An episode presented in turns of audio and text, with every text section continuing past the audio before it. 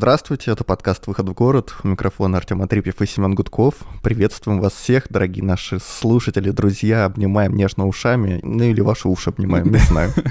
А, у нас сегодня потрясающий вид из окна. Поменялся он. Мы в кои-то веке записываемся не в центре, за пределами Садового кольца, что для меня, конечно, лютое страдание, Артем. Я не представляю, как, что это, как, как тут люди живут. Я живу в километре от студии, где мы сейчас записываемся, да. Вот. Мы просто решили выйти из города сегодня очень сильно, и мы хотим немножко поменять, что ли, в обратно, в зеркальную сторону наш формат, и если обычно мы говорим о какой-то большой проблематике, большой теме и раскрываем ее с помощью кейсов, то сегодня мы поговорим о кейсе и будем обсуждать, какая есть при его реализации проблематика, какие есть подводные камни, кому все это нужно и так далее. Как я уже сказал, из города мы выходим конкретно. Ой, очень сильно вышли мы из города. Очень сильно, да. да. Мы переместились в Архангельскую область внезапно. Неожиданно. Вот, не физически, но ментально. Мы поговорим сегодня о Соловках, о Соловецком архипелаге. Э, вы, наверное, задумаетесь. Подкаст про урбанистику. На Соловках живет 900 человек.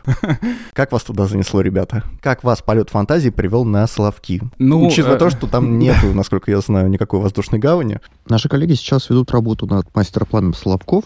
И, в принципе, мастер-план — это довольно известная штука, когда речь заходит о городском или территориальном планировании. Но, учитывая то, что Соловки — это малонаселенная, удаленная, даже отрезанная территория, которая имеет несколько культурно-исторических наслоений, у которой довольно разные бенефициары, то мы, в принципе, хотим понять, как работа над таким сложным объектом производится и как она может потом повлиять на то, что наши коллеги будут в дальнейшем делать в наших городах. У нас сегодня в гостях наш, не побоюсь этого слова, дружочек-пирожочек, но и по совместительству очень серьезный, э, важный человек, урбанист, руководитель аналитической группы фонда по сохранению Славянского э, архипелага Саида Зиадинова и ее коллега Дарья Клеменчева, архитектор, тоже сотрудник фонда по сохранению Славянского архипелага. И сегодня мы поговорим о Славянском монастыре, о, Сл- о Славянском архипелаге и о том, какие планы по развитию территории есть сейчас у фонда. Привет!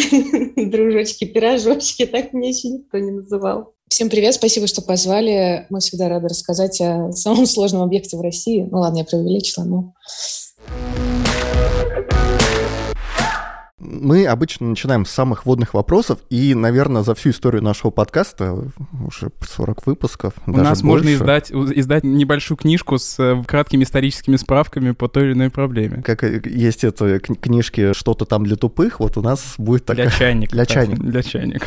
Извините, никого не хотел обидеть. Ну, в общем, да. хотим небольшую экспозицию. Соловки, что это такое? Как это можно описать? Ну, если говорить про историю, то славянский архипелаг в 15 веке, на нем образовался монастырь, туда пришли Савати и Засима, пришли вместе с пустынножителями и основали там православный славянский монастырь, который сейчас является объектом всемирного наследия ЮНЕСКо. Вообще Соловки достаточно такая маленькая территория, на которой очень много всего происходило. Сначала там был монастырь, и в 20 веке там образовали лагеря, то есть с 17 по 29 внутри монастыря стали образовываться тюрьмы для заключенных, для политзаключенных. Дальше период ГУЛАГа, всем нами известный на Соловках. Параллельно всех этих событий жизнь там продолжалась, там жили обычные жители, служители монастыря. Сейчас это поселок, в котором есть школы, детские сады, больницы, люди работают, э, летают на маленьких самолетах-кукурузниках э, в Архангельск, зарабатывают деньги, возвращаются. Сейчас это такой экскурсионный объект показа. Наследия у этой, у этой территории достаточно много, и очень много историй, очень много отпечатков разных политических эпох и исторических эпох, и все, что связано с религиями. И, в общем, на самом деле мне достаточно сложно сказать, что такое Соловки. Это, наверное, я бы сказала, что это такая маленькая Россия, просто на архипелаге супер сконцентрирован, там сконцентрировано все.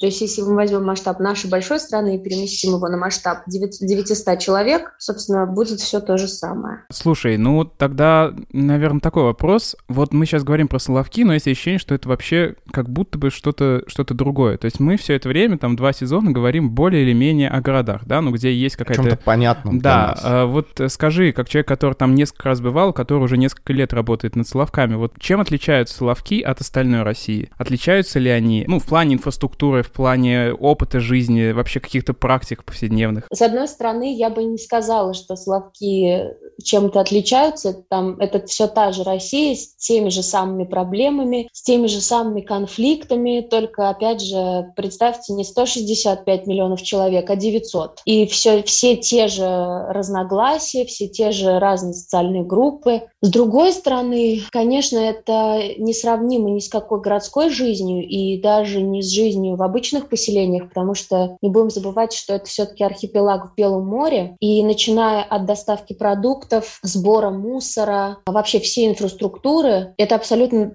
такая ну, оторванная территория. То есть все туда доставляется воздухом, либо по морю, никаких мостов нет, Поэтому, будучи, находясь там, мне, конечно, было сложно представить, как, как бы я себя чувствовала, если бы я там жила перманентно. То есть э, рожать люди ездят э, даже не в больницу, а летают в Архангельск или в Карелию, представляете, на, там, на, на теплоходах или катерах или самолетах.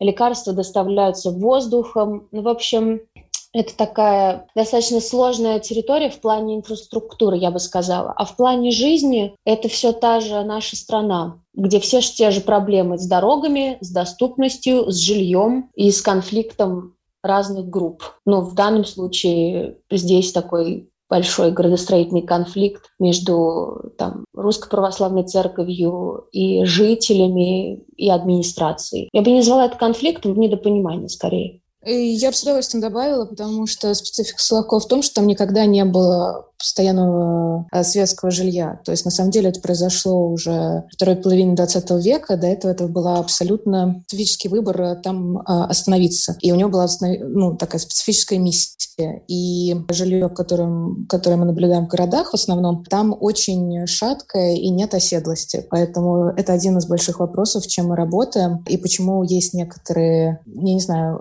вот разность жизни, мирской и сакральной, которая происходит на Соловках, она задает какие-то очень серьезные градостроительные вопросы, которые мы пытаемся решить также в, нашей, в наших мастер-планах и так далее. Ну, то есть исторический контекст накладывает еще какую-то... То есть люди приезжали туда по другим причинам. Не потому, что там это был какой-то экономический торговый центр, да, как в основном города образуются, а вот по каким-то совсем нет, другим это был причинам. центр, но духовный. Во-первых. Во-вторых, это была тюрьма. Ну, да, если так, можно так сказать. Туда, в принципе, люди всегда э, приезжали временно. То есть даже до монастырский период, да, как мы его между собой называем, это были поморы, это люди, которые приезжали туда за промыслом, и, учитывая северный климат, люди туда приезжали в специфическое время года и никогда не было а, у них цели жить там постоянно. И только монахи э, в силу своих неких определенных целей проживали там все время. Но опять-таки это нельзя назвать э, городской нормальной жизнью. Это был труд во имя идеи и так далее. Потом это была тюрьма, соответственно, это было принудительное размещение. Тоже это не было таким выбором. И до этого это еще и была военная история. То есть э, когда это была оборонная точка для России. Соответственно, город в его нормальном понимании, место жизни в нормальном понимании там, в принципе, отсутствовало всегда. Я бы так ответила. То есть получается, получается, что если резюмировать э, всю информацию о Соловках, это, во-первых, очень специфичное географическое расположение в Белом море, во-вторых, это очень специфичное культурное наслоение военного, духовного и такого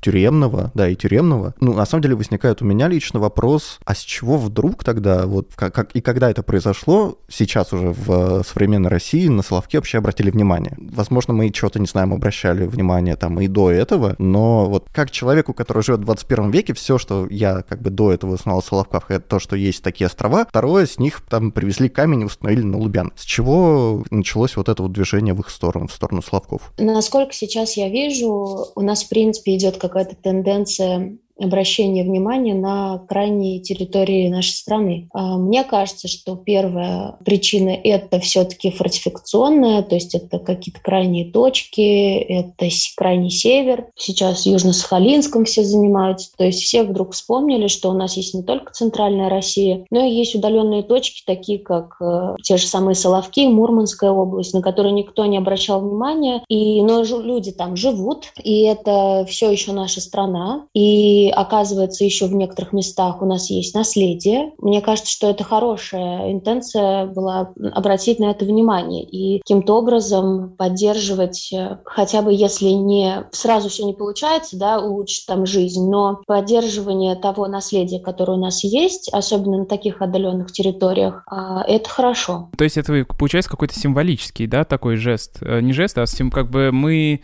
вспоминаем, то есть да, сейчас идет активное развитие там того же Норильска, того же Южно-Сахалинска, все эти города, значит, в Сибири и на, на Дальнем Востоке, о которых мечтают наши большие чиновники, это вот попытка такая символическая снова как бы север переприсвоить тот же самый. Мне кажется, что да. И плюс еще, не, не знаю, не буду лезть в какие-то политические истории, но мне кажется, что а, сейчас такое время, когда мы вдруг хм. как будто бы вспоминаем про все, как будто мы, мы, мы снова обозначаем границы нашей страны, говорим всем, смотрите, у нас вообще-то тут все рядом, и мы, мы выходим во все моря, во все океаны, и вообще мы классные. не знаю, но это выглядит, по, выглядит, по крайней мере, это так. Интересно. Сейчас про Соловки, а просто про тенденцию с тем же самым севером, с теми же самыми малыми городами на, на севере, на, на восточной части. Ну, по крайней мере, да. Но, но в данном случае про Соловки, это, я думаю, что здесь про наследие в большей части, потому что все военные отсюда ушли уже давно, и это не является там какой-то военной базой. Сейчас первое место занимает это ЮНЕСКО и то, то культурное наследие, которое имеется там. Ну вот как раз э, хотел подчеркнуть вот э, то, что у нас сейчас переприсвоение границы и обозначение своих границ — это такая больше военная история, и не факт, что применимо для Славков. А вот point и take про наследие хочется немножко раскрыть, потому что, честно говоря, выглядит довольно странно. Мы обращаем, ну мы, это наши государственные чины, обращают внимание на Славки, при этом огромное количество наследия более доступного и более я смотрю сугубо с экономической точки зрения, с возможностью... Рационалист. Да, я рационалист. Я смотрю с той точки зрения, что можно из нее извлечь прибыль. Можно пустить туристические потоки и как-то э, с этим работать. Ну, слушай, э, там, э, учитывая, учитывая развитость религиозного туризма в России, я думаю, что это, это направление может неплохие деньги генерировать, но чисто сколько, экономически. Но сколько у нас монастырей, допустим, в таком же примерно Ну, не таких, не таких, понимаешь, здесь я, возможно, не прав, возможно, я не прав, но такое значимое, как бы религиозность места, она как бы не, не возникает на пустом месте. И я, например, знаю людей, которые едут в ту же самую, там, я не помню, монастырь Серафима Саровского, да, непонятно где тоже, на самом деле. Пока ты доберешься там из там центральной или здесь там с Урала туда, это довольно тяжело. Но люди все равно едут ровно потому, что религиозность места, она сама по себе как бы генерирует поток. И это немножечко другое. То есть люди поедут на крайний север, если будут знать, что там есть какое-то религиозное важное место. Ну, возможно, мы не правы. Не-не, вы супер правы, я бы просто добавила, потому что на самом деле не так много территорий, которые себе консолидируют какие-то очень важные вещи, являются прям очень э, знаковыми символами. То есть Соловки попадают в очень много категорий, и поэтому это такая конфликтная зона на самом деле. Это и, безусловно, духовный сакральный центр. Соловки находятся на одном э, меридиане с э, Иерусалимом. Это все очень завязано, это недоступная территория, от этого она еще больше интересная. Я понимаю, что вы говорили с экономической точки зрения, но я немножко, наверное, про символику добавлю, да. И тот период, который являлся тюрьмой, он для другой половины людей, ну, имеет огромное значение. То есть так получилось, что просто Соловки в себе совместили причастность очень разных э, групп, и в том числе ЮНЕСКО, которая является просто каким-то объединяющим фактором, который сказала, ребята, если вы сейчас не возьмете за голову, это не будет больше таким важным местом, которым она являлась. И э, какие-то иностранцы послужили невероятным катализатором того, чтобы срочно этим начать заниматься. Но специфика территории породила конфликты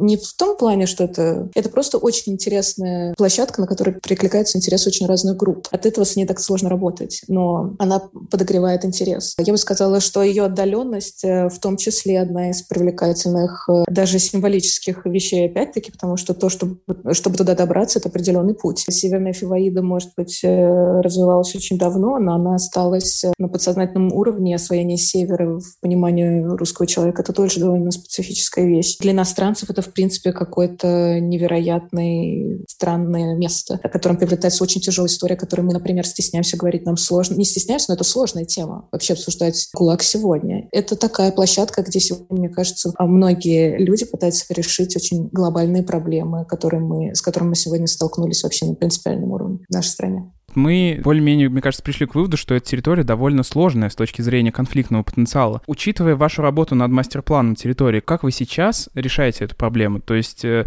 у нас есть три абсолютно разных исторических слоя, я так понимаю. Это религиозный слой, э, где, я так понимаю, доминирующую роль играет э, Российская Православная Церковь. Есть э, слой ГУЛАГа тюремный какой-то, есть туристический, на самом деле, потенциал, да, то есть э, эта территория довольно популярная э, для туристов, может быть. И вот и, и есть еще простые жители, которые вообще-то там живут. Как можно решить эту проблему, этот конфликт? И вот что, что вы делаете в рамках мастер-плана, чтобы это сделать? Саид, я бы очень хотела, чтобы ты мне помогла, но я вот буквально начну с двух фраз про то, что mm-hmm. ЮНЕСКО сказала сделать мастер-план, который бы определял, в чем в итоге ценность э, Соловков. Вот это очень банальная задача, казалось бы, да, подразумевает как раз, как можно совместить все те очень разные иногда противоположные аспекты, которые перечислили. И по идее, то, что называется атрибутом, это задача ЮНЕСКО выявить такие необычные атрибуты, что является ценностью для всех. В принципе, если то, чем вы сказали про разные периоды, они все а, наслаиваются на одни и те же места. Соответственно, все Соловки хранят в себе память в одних и тех же местах про очень разные вещи. И на самом деле интересы всех пересекаются в одних и тех же местах, в одни, на тех и тех же территориях. И исходя из этого, мне кажется, мы делаем ту работу, которую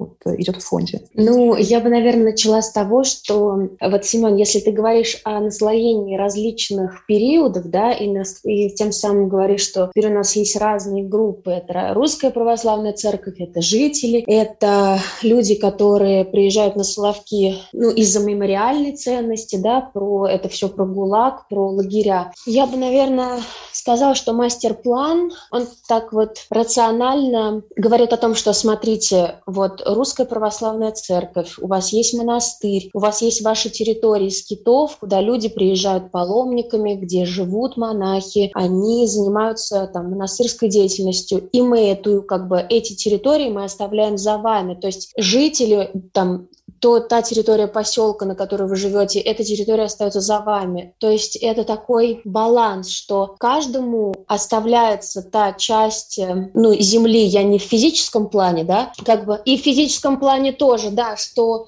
у каждого есть свое место, прикрепленное, да, там, к кадастровых участках, если мы говорим об этом. У каждого есть своя земля, у каждого есть э, свой угол, и все могут заниматься и продолжать заниматься своей деятельностью, находясь вместе на одной территории, как бы с одной стороны такого большого, с другой стороны маленького архипелага. И как раз это такая увязка, то есть про то, что говорит Даша. Э, ЮНЕСКО говорит нам про атрибуты выдающейся универсальной ценности. Что это такое? Это определенные территории, у каждой у которых есть своя тематика и направленность, внутри которой будет осуществляться там те или иные режимы, устанавливаются свои ценности, но на которой все будет в балансе. То есть жители, монастырские служители, монашеская община, да, вся та территория с, с артефактами от ВМФ и там кладбищами ГУЛАГа,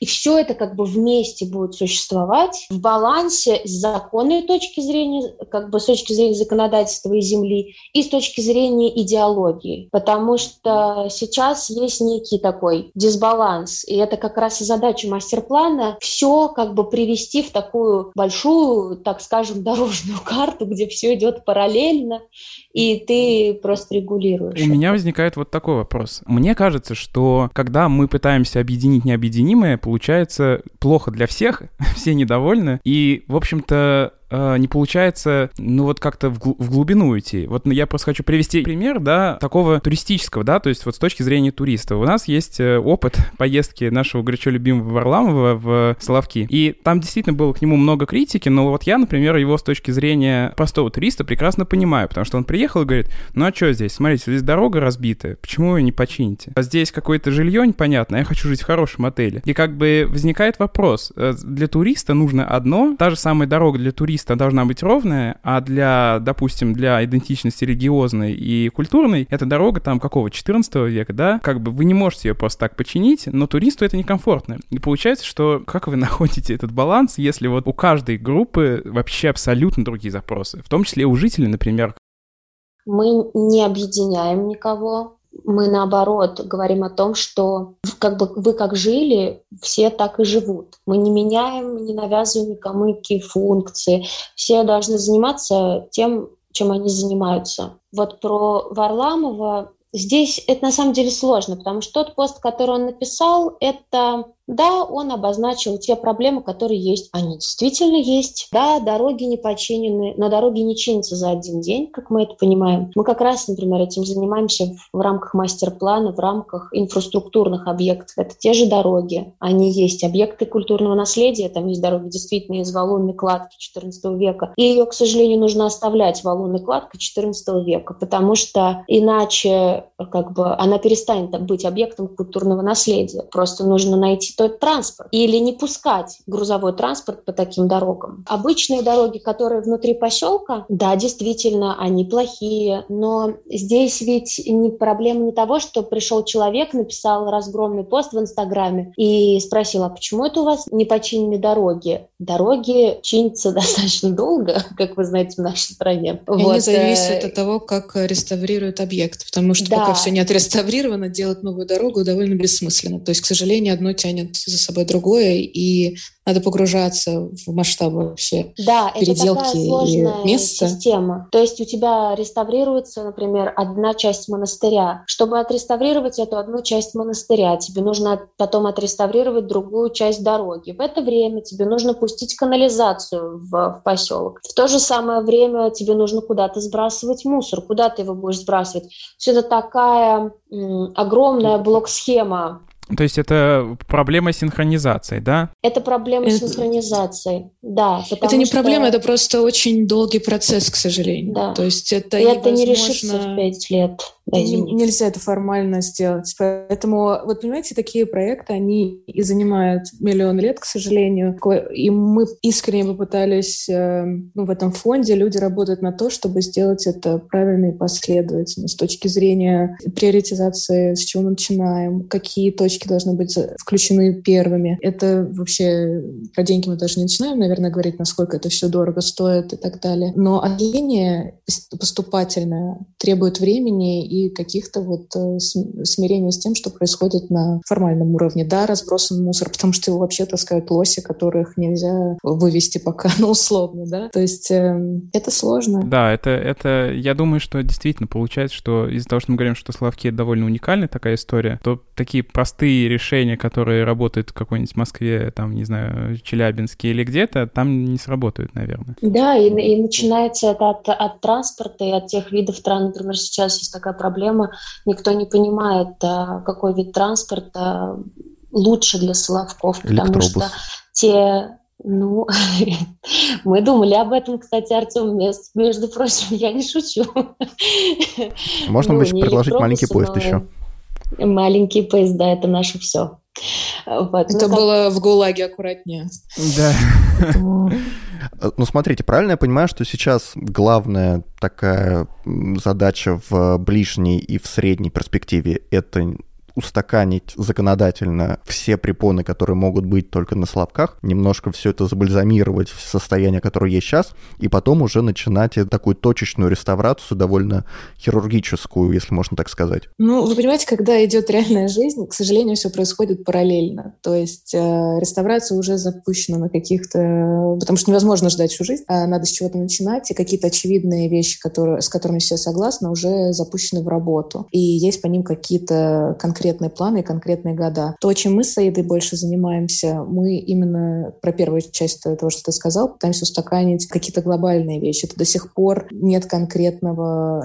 Ну, Саид как правильно сформулирует, что на законодательном уровне не сформированы границы, что это в итоге за объект даже, а что в итоге мы да. охраняем, на каком уровне. То есть даже такие очевидные глобальные вещи не оформлены. Поэтому первый этап, то, что лежит на нас, помимо того, что какие-то очевидные вещи запущены в реставрацию инфраструктуры, инфраструктурные проекты, мы а, решаем и выявляем, что в итоге мы собираемся охранять и насколько досконально мы к этому подходим.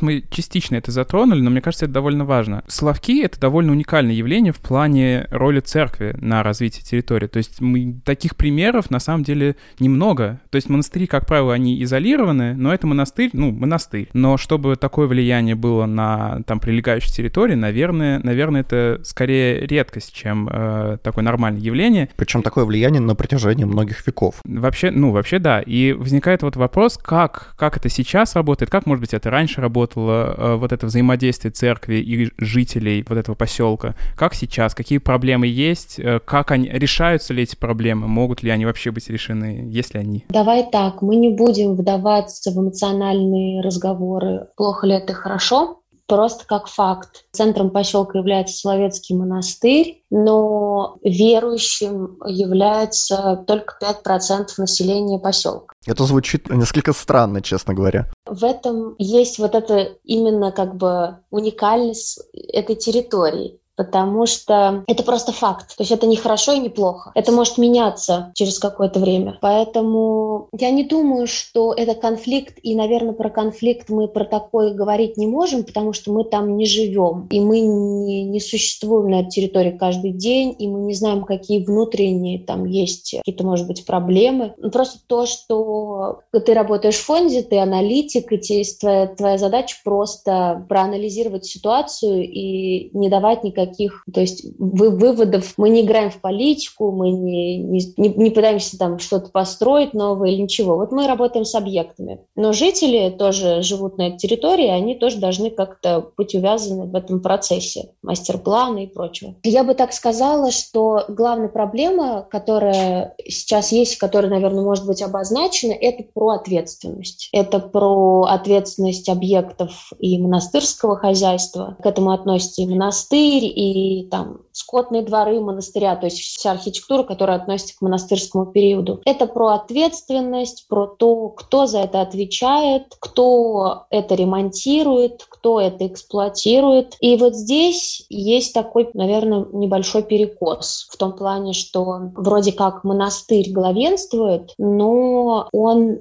не реставрирует, он не, не участвует, собственно, в этом процессе реставрации своих же объектов. Ну, то есть он как бы так самоудалился. Он существует, но как-то вот отстраненно. Он не самоудалился, он является пользователем заказчиком главным, мне кажется. Да, и заказчиком. Вот. И они пользуются всеми объектами, и в скитах живут монахи, и они пользуются этими объектами, они, но реставрируют, ремонтируют все государство. Не знаю, мне, наверное, достаточно сложно говорить, да, про какой-то там такой конфликт. Это, так... это довольно распространенная практика, насколько я знаю, что как бы храмы, там все, вся эта инфраструктура функционирует и там э, как бы обслуживает это православная церковь, но вот в плане реставрации, реконструкции обычно как раз э, они сами это, этим не занимаются. То есть это не проблема только Соловков, это такая универсальная, универсальный подход. Ну, какой-нибудь монастырь включается в какое-нибудь федеральное госучреждение, например, Соловки, насколько я понимаю, это Словецкий гос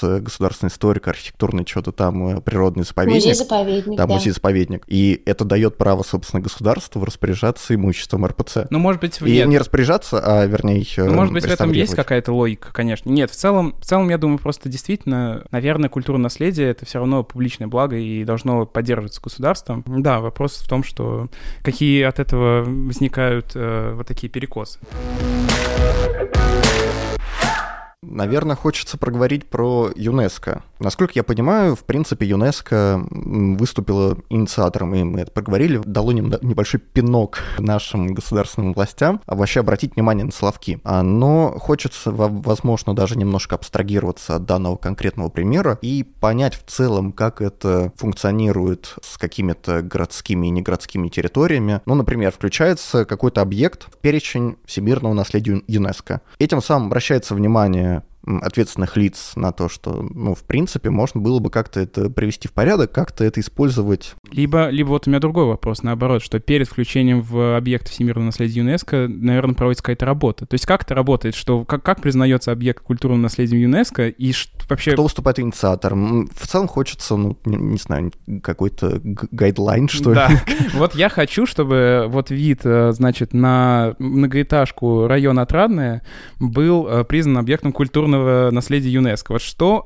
алгоритм? Какой? Какой у меня? Там очень симпатичная анкета, где ты заполняешь, насколько тебе эта вышка в отрадом нравится и почему. Расписываешь ее по критериям, которые заранее обозначены в ЮНЕСКО. То есть есть абсолютный гайдлайн, как это должно быть оформлено, чтобы что-то стало всемирным наследием. Потом это рассматривается. Кто его заполняет? М- могут это сделать активисты или только государство, балансодержатель, кто-то официальный?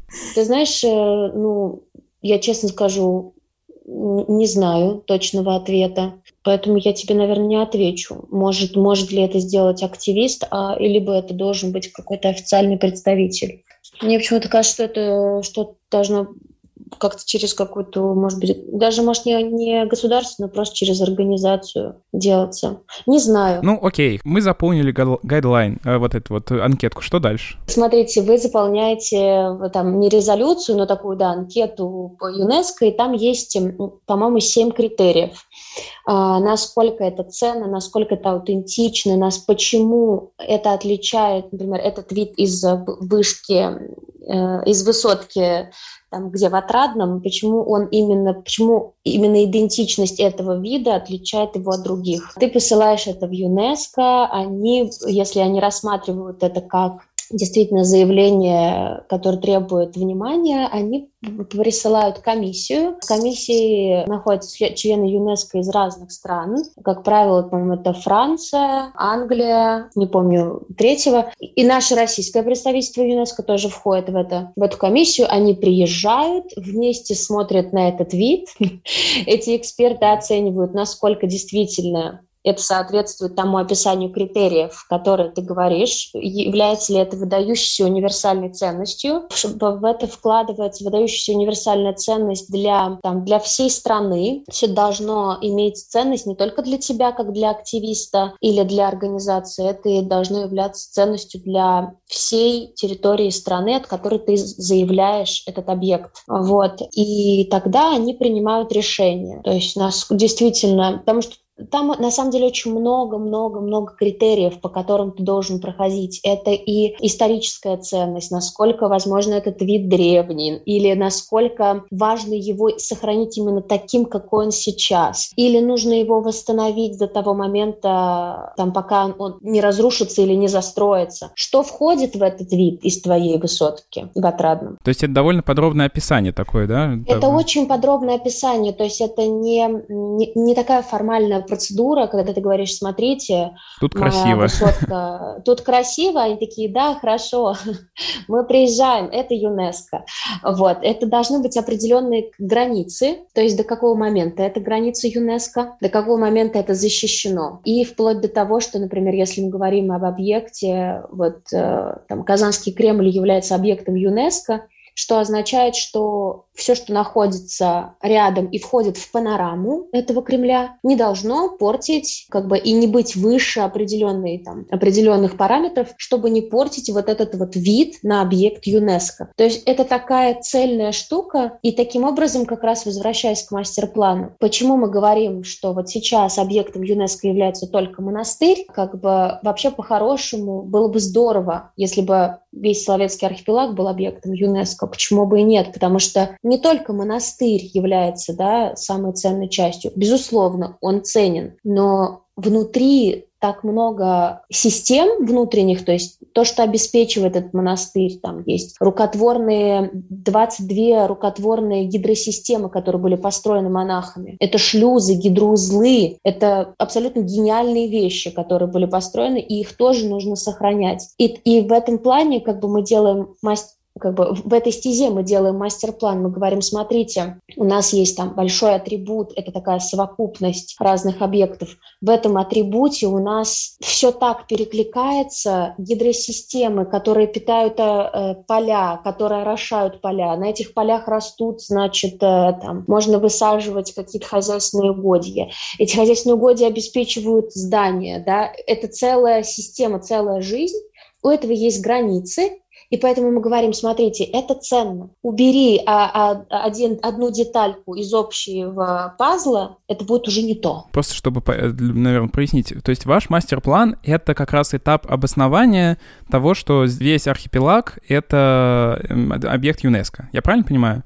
Не совсем так, потому что ЮНЕСКО уже поняла, что это что-то гениальное давным-давно, но это не описано и не оформлено, и не обозначено, что именно в этом гениально. То есть, э, в принципе, они все уже для себя поняли, но нет никаких прикладных вещей. Грубо говоря, наша работа, которая, может быть, кажется более визионерской, более умозрительной, на самом деле абсолютно прикладная, потому что потом она переходит в систему охранных зон, э, режимов и регламентов. Это зависит э, от того, в какой форме будет приняты некоторые законы, но неважно. Сам факт остается фактом, что мы уже приходим к тому, как охранять то, что очень-очень ценно. То есть мы это описываем супер подробно, мы это разбираем уже с практической точки зрения, инвентаризируем все-все-все и вся, оформляем то, что было как-то чисто умозрительно, мы уже перекладываем это на конкретные границы, на конкретные материалы. То есть э, всем все понятно уже было давным-давно, но никто это почему-то до сих пор не сделал. То есть ваш мастер-план — это такой пошаговый прям план. ЮНЕСКО все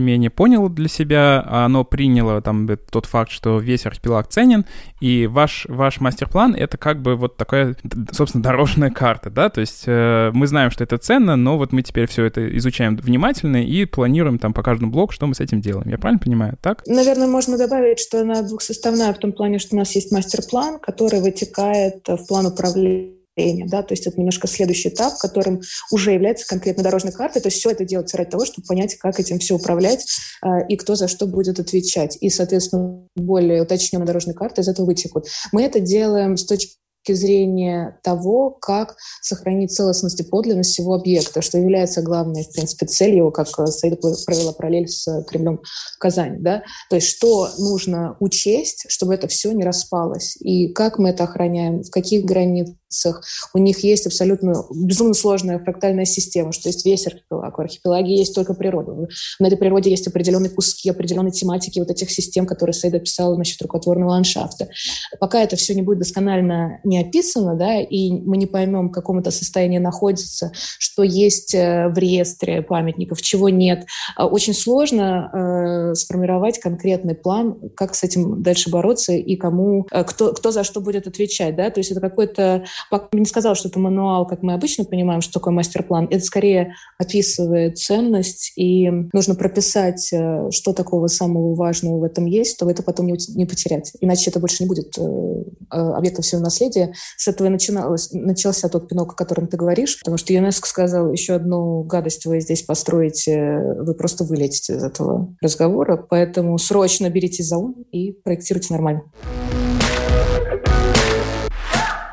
Ну, мне кажется, последний вопрос у нас, да, Артем, с тобой. Может быть, просто какие-то... Хотелось бы поделиться тот опыт, который вы получили работой над этой территорией, чем он отличается? То есть, банально, чему вы научились работать над Соловецким монастырем? Что вам это дало? Потому что опыт, на самом деле, действительно во многом уникальный. Мне кажется, такого вот таких проектов в России довольно редко встречается, чтобы такая возможность была поработать. Ну и хочется все-таки в конце нашего выпуска еще приземлиться все-таки на города, вернуться в них. Как этот опыт можно потом применить на городских проектах? Мне кажется, Саида просто лучше ответит на вторую часть вопроса, да, ну, как бы вот про город, потому что я, наверное, немножко так воздушно отвечу. Дело в том, что это уникальный случай. Э, я вот работала на нескольких мастер-планах. Э, они все довольно утилитарные, и очень часто теряется уникальность места в мастер-планах. Да, мы всегда ее заявляем, да, мы приходим в новый город, но есть э, конкретный контекст, есть конкретные темы, которые ты разрабатываешь и выдаешь мануал властям, которые за это отвечают. Да? А в данном случае за счет специфики места нами была придумана методика, по которой вместе с нашим руководителем, вместе с нашей командой была придумана абсолютно уникальная методика, как мы решили подойти к этому месту и выведать, что в нем такого гениального. На самом деле это требует, наверное, отдельной встречи и уже все-таки с показом и так далее, чтобы это объяснить. Но я могу сказать, что реально была придумана, придуман абсолютно конкретный подход ради конкретного места, который базировался на более глубоких вещах, на довольно специфическом восприятии пространства. Это делали... Это довольно архитектурный подход, может быть, какой-то даже киношный, который при этом поддерживается огромным количеством фактологии. То есть это очень специфическая разработка для конкретного места. И я сразу скажу, с чем это может быть, помочь э, в других местах, потому что меня расстраивает, что многие бюро делают это утилитарно и унифицированно. И это всегда некий мануал, это инструкция, как собрать шкаф Икею. И в этом э, мы как-то это затронули немножко в нашем разговоре с вами, пропадает глубина. И вот такой специфичный метод, который мы разработали, который подходит к месту как картине, которая состоит э, из очень разных вещей и систем, когда это воспринимается все целостно, когда это путь человека, который проходит пространство и видит на нем определенные сюжеты, и именно их мы хотим сохранить. Это более субъективная, возможно, вещь, но она и добавляет глубины, которой так часто не хватает в других проектах. И мне кажется, это можно перенести на общую практику в других городах, это было бы интересно обсудить в, э, в контексте профессионального сообщества. Мы очень надеемся, что это получится сделать. Саид, я не знаю, может быть, я ты не согласишься с тем, что я сказала, но... Я бы... Но у меня такое двоякое мнение. Я бы, с одной стороны, я, с одной стороны, полностью согласна с Дашей, потому что Слушайте, столько было написано про Соловки, и столько людей делали какие-то работы, ездили туда. Но почему-то никто никогда не, не, там, не инвентаризировал ничего, не, не изучал так подробно. То есть все очень интересуются этой территорией как какой-то, не знаю, кто-то пишет, что это мистическая территория, кто-то пишет, что это там только с религиозной точки зрения, но никто не проводил такую подробную работу. Как бы это очень скромно, но но это правда. Сбор данных, который был проведен, это уни... ну, я лично никогда не проводила такого подробного сбора данных ни по одной территории, с которой я работала. Это просто дальше люди, которые будут этим заниматься, будут нам благодарны, я думаю, ну, если кто-то будет этим дальше заниматься. И тот подход, который, да, мы придумали, это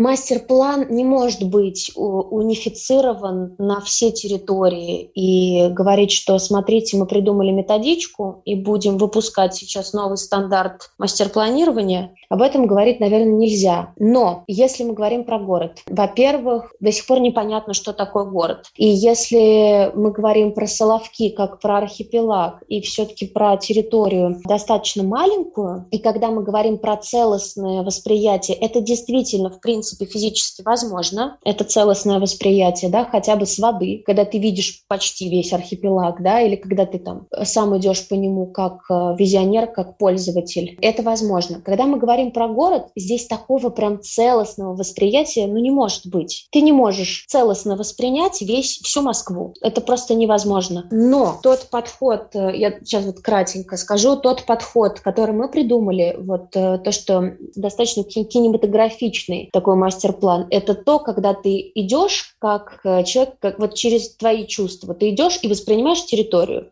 У тебя раскрывается маленькими сюжетиками, в которых есть дорога, машина, человек, э, небо, архитектура, река, лужа и что-то еще. Вот подход того, что мы не, не разбрасываем и не говорим точечно, что смотрите, вот эта усадьба в городе, она ОКН, она важная, никто вам никогда не поверит. И вам скажет, хорошо, э, мы все равно ее можем снести. Ты говоришь, нет, это ведь объект культурного наследия. Тебе будут говорить, ну докажи. Ты не можешь точечно э, доказывать про каждое здание, про каждую улицу, что она важна. А вот когда ты говоришь о том, что, смотрите, у нас есть целостно воспринимаемый кусок этого города, например, это может быть район, это, наверное, схоже немножко с ментальным картированием, да, что вот восприятие какого-то куска города, и когда ты разбираешь, вот почему он именно идентичен, потому что жители, потому что архитектура, потому что э, там солнце всегда светило с той стороны, что вот здания отбрасывали тень вот так, и вот поэтому там так уютно, не знаю, все что угодно. Вот этот подход, то, что ты пытаешься целостно целостно воспринимать ту территорию, насколько это возможно, вот тогда это можно применять на городе. Потому что тогда у тебя есть кусок, я не знаю, у тебя есть такой мешок с пазлами, и эти пазлы очень разные, но они в одном мешке. У этого мешка есть границы. И тогда мы можем это переносить на город. Но опять не на весь, а на какую-то городскую территорию. Ну, то есть получается довольно, довольно такой э, подробный анализ. Но вопрос в том, что это, конечно, ну, звучит здорово. Это понятно, что, мне кажется, все хотели бы так делать, но зная специфику работы в том же девелопменте и в том же вообще просто работы в крупных городах, когда у вас на проект работы, ну, как бы на полную итерацию проекта от, значит, первоначальной концепции до уже начала стройки у вас проходит обычно год, а иногда и полгода, конечно, в такой ситуации копать под каждый дом, наверное, будет тяжеловато. Думаю, можно этим резюмировать. Спасибо большое, Дарья, спасибо большое, Саида. Спасибо вам. Наконец-то вы нас позвали. На самом деле, нет, тема действительно интересная, правда интересная, и, и мне кажется, тут можно просто вообще какой-то паблик ток э, организовывать, э, знаешь, на полтора-два часа с э, тучей экспертов, и, и все равно вы не обсудите даже половину тем, которую мы сегодня попытались охватить. Я заранее прошу прощения, если это абсолютно непонятно и сумбурно, но я надеюсь, что мы эту работу вынесем в публичное поле достаточно скоро. И все смогут посмотреть. И все смотрят, могут посмотреть, покритиковать, обсудить, потому что даже для нас, э, мы столько, как бы уже полтора года с этим работаем, это просто интересно с кем-то обсудить и, и с профессиональным сообществом это обсудить, услышать мнение, похвалу или критику. Э, если что, мы скинем э, ссылку на личку Саида и пишите ей. Да, а мы тоже хотим услышать похвалу или критику. Мы вот тут проэкспериментировали с э, кейс стадии, можно так это сказать, с обсуждением конкретных кейсов. Если вдруг вам, дорогие слушатели, понравилось, вы можете нам в написать. Apple написать. Не делай так больше, не надо, все, верните старый, давайте обсуждать про многоэтажки, многистра. Вообще, как верните первый выпуск, где пожалуйста, все было великолепно. Пожалуйста, сделайте выпуск про дорожки на два с половиной часа. Можете тоже это написать. Это был подкаст «Выход в город», мы в него вернулись, наконец-то, Семен Гудков, Артем Атрепьев. Всем пока. Пока-пока.